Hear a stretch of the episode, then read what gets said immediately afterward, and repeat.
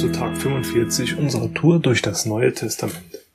Ich bin Johannes und lese Apostelgeschichte 21, die Verse 1 bis 4 und 7 bis 14. Vers 1. Als wir uns schweren Herzens von den Gemeindeleitern aus Ephesus verabschiedet hatten, segelte unser Schiff direkt nach Kos. Am folgenden Tag erreichten wir Rhodos und dann Patara. Dort machten wir ein Schiff ausfindig, das nach Phönizien fahren sollte – und gingen an Bord. Bald sahen wir in der Ferne die Insel Zypern, segelten aber südlich an ihr vorbei zur syrischen Hafenstadt Tyros, wo das Schiff entladen wurde. In Tyros besuchten wir die Gemeinde und blieben die ganze Woche über dort. Diese Christen warnten Paulus mehrmals davor, nach Jerusalem weiterzureisen, denn der Heilige Geist hatte sie wissen lassen, welche Gefahren ihn dort erwarteten.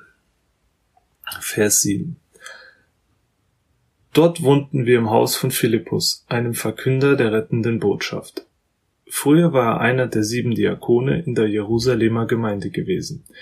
Die vier Töchter von Philippus waren bisher unverheiratet geblieben und hatten die Gabe, in Gottes Auftrag prophetisch zu reden. Wir waren schon einige Tage bei Philippus, als Agabus aus Judäa kam. Er war ein Prophet. Während seines Besuches bei uns fesselte er sich mit dem Gürtel von Paulus die Hände und Füße. Dann erklärte er, der Heilige Geist sagt, genauso wird es dem Besitzer dieses Gürtel ergehen. In Jerusalem wird er von den Juden gefesselt, an den Menschen ausgeliefert werden, die Gott nicht kennen. Da bestimmten wir und die anderen Christen der Gemeinde Paulus nicht nach Jerusalem zu gehen. Er aber antwortete nur, warum weint ihr und macht mir das Herz schwer? Ich bin nicht nur bereit, mich in Jerusalem gefangen nehmen zu lassen.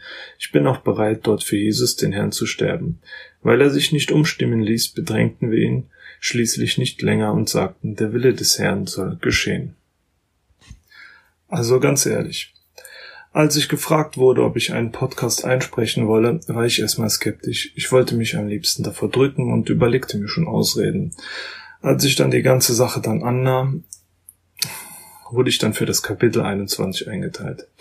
Ich machte mich dann an die Vorbereitung, leste mir das Kapitel durch und dachte, das kann es jetzt wohl nicht sein. Was soll man denn zu diesem Kapitel sagen? Ich leste mir das Kapitel mehrmals durch und dachte mir, was kann ich daraus schließen? Auf welche Situation in meinem Leben passt das sinngemäß? Bis mir die Verse, die ich zuvor gelesen habe, im Kopf hängen geblieben sind. Wie oft kommt es im Leben vor, dass wir vor Herausforderungen stehen, die uns unangenehm sind?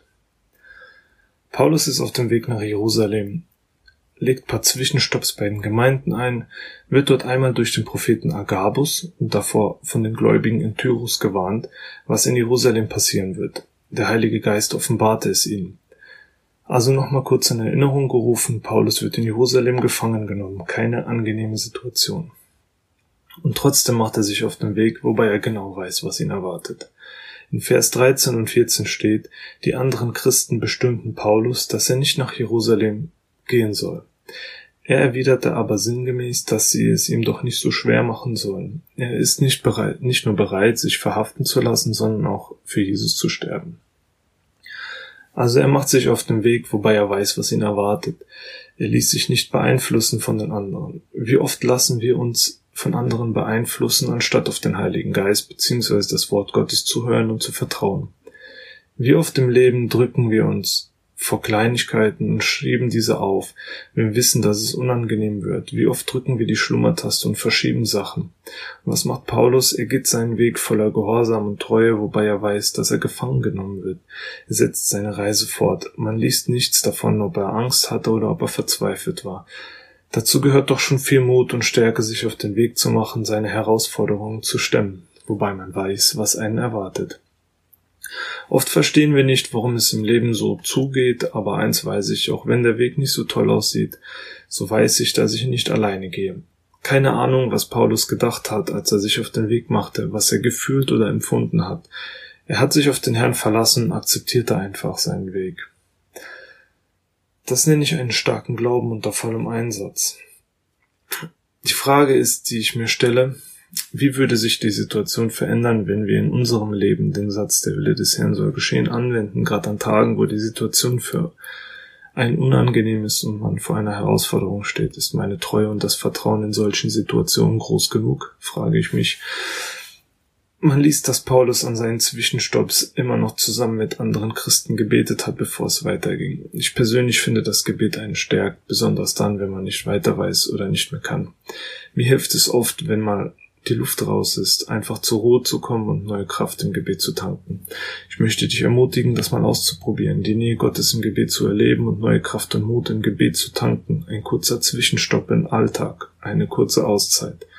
Abschließend möchte ich dir noch sagen, stell dich deinen Herausforderungen und geh deinen Weg, aber niemals alleine. Sei mutig und stark, hab noch einen gesegneten Tag.